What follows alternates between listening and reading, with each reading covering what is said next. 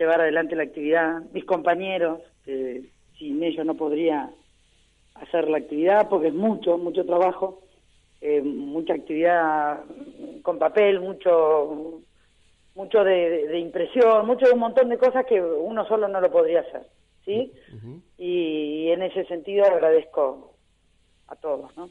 ¿Cuántas personas están trabajando en, en la Secretaría del Consejo? En la Secretaría tenemos eh, seis administrativos, más la Secretaría, más eh, eh, cinco en maestranza, más los 18 concejales. Hay que lidiar, ¿no? Ese es el plantel del consejo. Sí, yo siempre digo que tengo 18 jefes, porque en realidad, más allá de estar con un presidente, que es quien lo nombra el consejo, eh, todos son jefes, así que, pero se llevan bien, son buena gente y, hubo muy buena gente, así que siempre recuerdo, los recuerdos son buenos y, y uno puede, ya te digo, yo siempre digo que el que hace se equivoca, y yo me he equivocado un montón de veces, pero eh, eso hace el trabajo, ¿no? Pero bien, tranquila, ya con unos años, siempre digo, uno se va haciendo grande, pero a la vez también se va haciendo conocedora de, este trabajo y es mucho más fácil. También más jefes tenés porque eh, hay quienes te piden algún papel de tal eh, sesión, alguna declaración de algún concejal, alguna votación, cómo ha salido.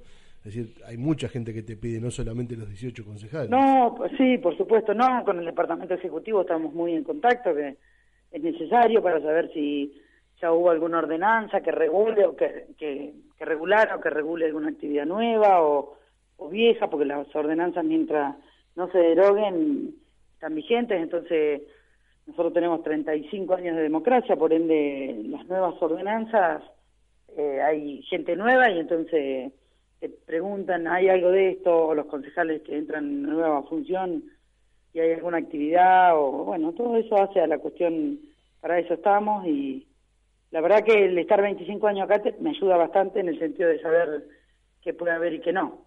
Entonces, sí, yo habrá algo de esto, habrá algo de lo otro y bueno, tratamos de ayudar en lo que más podemos. Claro, eh, Yolanda, ¿y se avanzó mucho eh, con el paso de los años en eh, sistematizar eh, las ordenanzas, los pedidos. Eh, ¿Se está trabajando como corresponde o te parece que se puede seguir mejorando? No, y vamos mejorando. Gracias a Dios en eso estamos bastante abiertos porque tiene que ver con también con lo que uno pretende, ¿no? Para el para el futuro.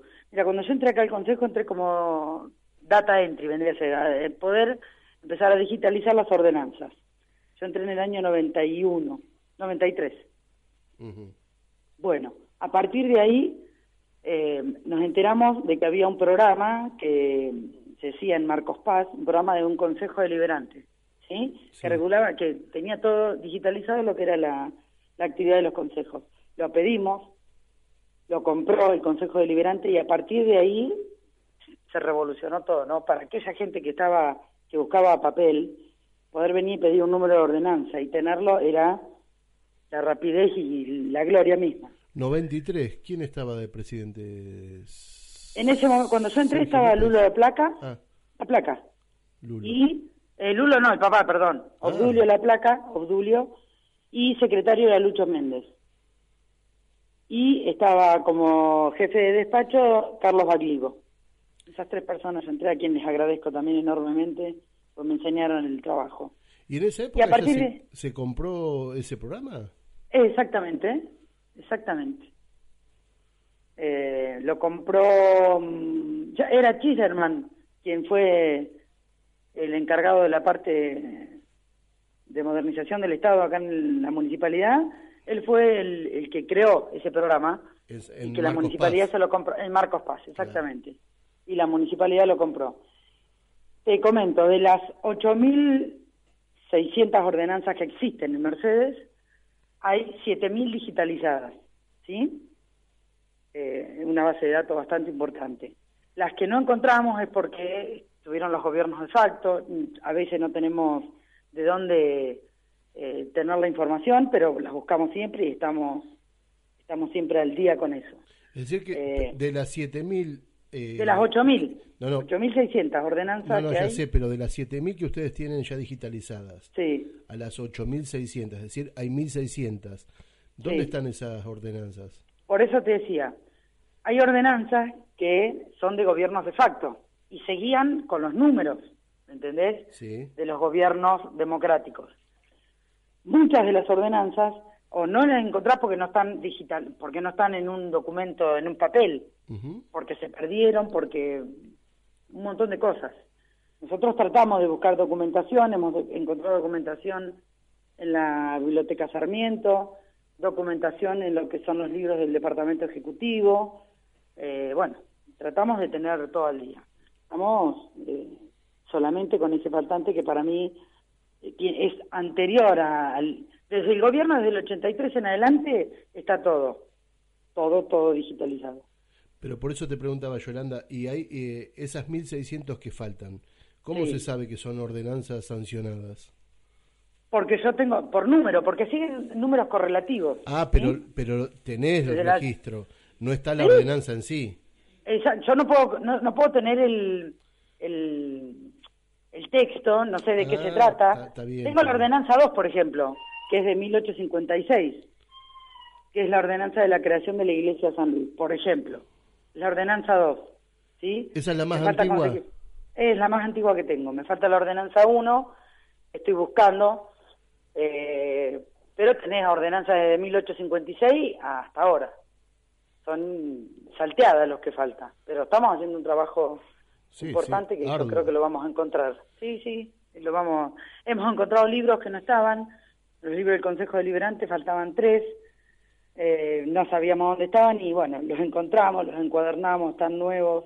¿Y dónde Eh, están? estamos haciendo un trabajo. ¿eh? ¿Dónde están? Y, por ejemplo, encontré con Mariana Bergerot, que somos las dos bastante eh, así como loquitas por la historia. Mariana me dice una vez, encontré un libro que mío no es de acá de la Secretaría, te tendrías que fijar porque habla alguno de sesiones, y encontré el libro 1. Y vos pegabas unos saltos de locura. De lo- de- Yo creí que había encontrado la pólvora en saquito. Así que lo tenemos desde 18, eh, de 1856. Estoy, tenemos libro 1 de las sesiones, ¿entendés? Sí, Sesión sí. 1. O sea que es, bueno, ya están todos encuadernados, tenemos la lista completa de los libros. Eh, se hizo un trabajo bastante importante, así que dentro de poco le vamos a pedir a la presidencia que lo divulgue, que se pueda ver qué trabajo se ha hecho, porque es, vale la pena. Eh, Pero bueno, seguimos trabajando. Adriana González te quiere hacer una pregunta. Sí, Yolanda. cómo no. ¿Cómo estás, Yolanda? No, ¿Cómo mira, yo tengo mi día. mamá, que también es secretaria hace muchos años. Uh, Y a ver, tengo una pregunta que a ella por ahí s- le ha, le ha costado moldarse a la tecnología. Si hace tantos años que estás, sos de las que trabajabas con máquinas de escribir, ¿o no? definitivamente. Cuando hubo que cambiar a la computadora, los nuevos sistemas, los programas que cambian, ¿cómo Chocha, te feliz. pudiste acomodar con eso? Feliz, feliz, feliz. Porque cuando yo entré acá, la gente que estaba acá trabajaba con las máquinas de escribir. Yo Claro. entré con, ya con la computadora. Yo venía de la escuela industrial ya con algún conocimiento de lo que era computación.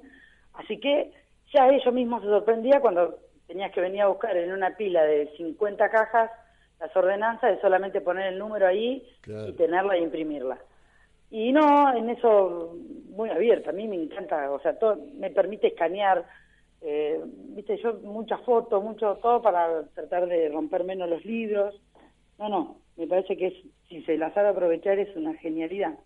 O sea que no lo sufriste al cambio, ya No. venías con el cambio. No, yo ya quería, o sea, sabía lo importante que es no buscar en papeles y tener datos Claro, que te sí, permita sí. rápido, viste, buscar en los expedientes.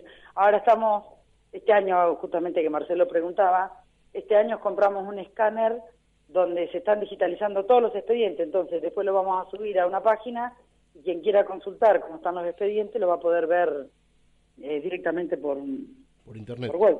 Claro. Claro, Correcto. mucho más rápido. Yolanda, Exacto. y- Yolanda, ¿siguen haciendo las desgrabaciones en manuales? Sí, eh, eso se sigue haciendo porque en realidad mucho nuevo. ¿Qué pasa? Hay sistemas, pero los sistemas te graban la voz. Imagínate que en una sesión donde hablan los 18 concejales, más la secretaria, más alguna, es imposible tener desgrabado. Ahora, con un sistema de, no sé, lo está utilizando Cristian, que es quien desgraba, eh, lo pone y le va haciendo el texto y uno agrega las partes que, que no desgraba o que no entiende. Vamos avanzando un poquito más. Claro, por eso lleva muchísimo tiempo. Mucho tiempo. Y una sesión, yo te digo que una sesión de dos horas no te lleva no menos de dos semanas. Dos semanas de grabarlo, claro. Desgrabando, ¿eh? Y los chicos están acá. Bueno, Marisa, que era la que lo hacía, está continuamente. Te pone, mucha gente decía, ¿qué está escuchando música? No, tiene que grabar dos horas de, de, de, charla, de, de, discusión. Textual lo tiene que hacer, ¿no? ¿Eh? Textual tiene que ser. Textual, exacto. habla la, el reglamento y la ley habla de las partes importantes, o sea, partes importantes y aquellas que tengan que ver con el tema. ¿Por qué? Porque muchas veces se plantean discusiones eh, de otro tipo. Claro. ¿Entendés? Y en ese sentido, por ahí o no se escucha, y entonces uno tiene que dejar aclarado que había cuenta no escucharse la... Que hablaban pavadas. La, la grabación se permite, se deja sentado eso y está. está Pero. Tenemos que dejarlo lo más fiel posible. Y, y Yolanda, contate una, una, anécdota linda, de las lindas. Algo que, que recuerdes. Ya sé que es difícil. Cuando te piden así, una sí, anécdota de golpe... te, te, te, se te vienen, eh, se te pone la cabeza en cero. Pero imagino que muchas vivencias ahí debes Muchas. recordar, mucha gente interesante que ha pasado Sí. este, y que te ha dado placer eh, a- trabajar con escuchar, eh, definitivamente. Eh, no, una anécdota. ¿A Javito? ¿Lo conocés a Javier? Sí. ¿cómo que no? Javi trabaja acá en, en la MUNI, está con nosotros, y siendo presidente Carlos Selva, le faltaba un concejal y entonces Carlos pone a votar, él servía el café y el agua. Eh, Carlos pone la vota- a votación y él se sentó y votó. Así que fue, fue, bueno, uno habla de, de- de esas cosas. Claro. Eh, así que Javier... Todo a sabiendas del, formó- del resto de los concejales. por ¿no? supuesto, por supuesto, porque él estaba estaba ahí haciendo parte, así que el chocho que formó parte de, Claro. de la votación. Se realizó. Después- sí, estaba. Eh, después, anécdota importante, yo recuerdo una de las exposiciones, que siempre se lo digo a Benítez. Benítez era secretario privado y vino a exponer sobre mm, una problemática que se había planteado en el Instituto Unzué, entonces de la cantidad que comían los chicos. Se vino con una balanza, se vino con Recuerdo. mercadería, Recuerdo. se vino con un bife de, de carne, un churrasco, se vino con pollo, vino con... Y hizo una, para mí una de las cosas más claras que he escuchado. Porque la verdad, ¿qué es un churrasco de 100 gramos? Uno puede decir mucho o poco. Bueno, la verdad que hizo una exposición en ese sentido eh, bastante explícita de lo que significaba la comida para los chicos en ese momento. También Eso imagino también. que de esa época debes recordar cuando el intendente Giosio se presentó sin ser llamado, ¿no? Sí, bueno, él era muy, o sea, si tenía ganas de hablar, se presentaba y hablaba. Eh, debates impresionantes, debates muy buenos, eh, que la verdad te re- recuerdo siempre, yo, escucharlo a, estoy hablando muy atrás, eh, a De Paola, a Lucas Gómez, a Beretervide, a Discusiones de alto nivel Roselo. político. Ah, Roselo, bueno, yo te, te- eh, Sí, claro. toda esa gente, Cerul, y bueno, un, un montón, un montón, son muchos. Mira, ahí estaba sacando la cuenta desde el año 80 y, eh, desde el 83 a ahora al 2018 llevamos cerca de 200 personas que han pasado como concejales. Claro. ¿Entendés? Así que imagínate lo que significa eh, eso. Eh, Sí, sí. Mucho, mucho. Sí, sí, gente muy interesante y gente que ha pasado casi sin pena ni olvido, ¿no? Él, eh, estaba recordando Sí. días atrás Eso, eso. eso también. Este, sí, sí, Sí, ¿cuántos pero vos, Sí, vos sabés que la cuestión, yo digo, hay muchas veces que vos ves en las sesiones se ve el 1% de la actividad que se lleva adelante en el Consejo, ¿sí? ujú. Porque es una cuestión de, de exposición de cada 15 días, pero el trabajo a diario acá adentro, en las comisiones, en, en lo diario, eh, hay mucha gente que no le gusta hablar, pero hacía en público por ahí, o prefiere que hable el presidente de bloque, otra cosa.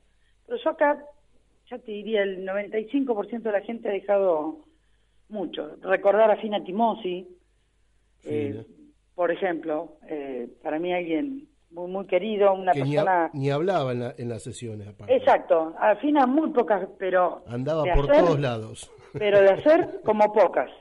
Sí, sí, como pocas.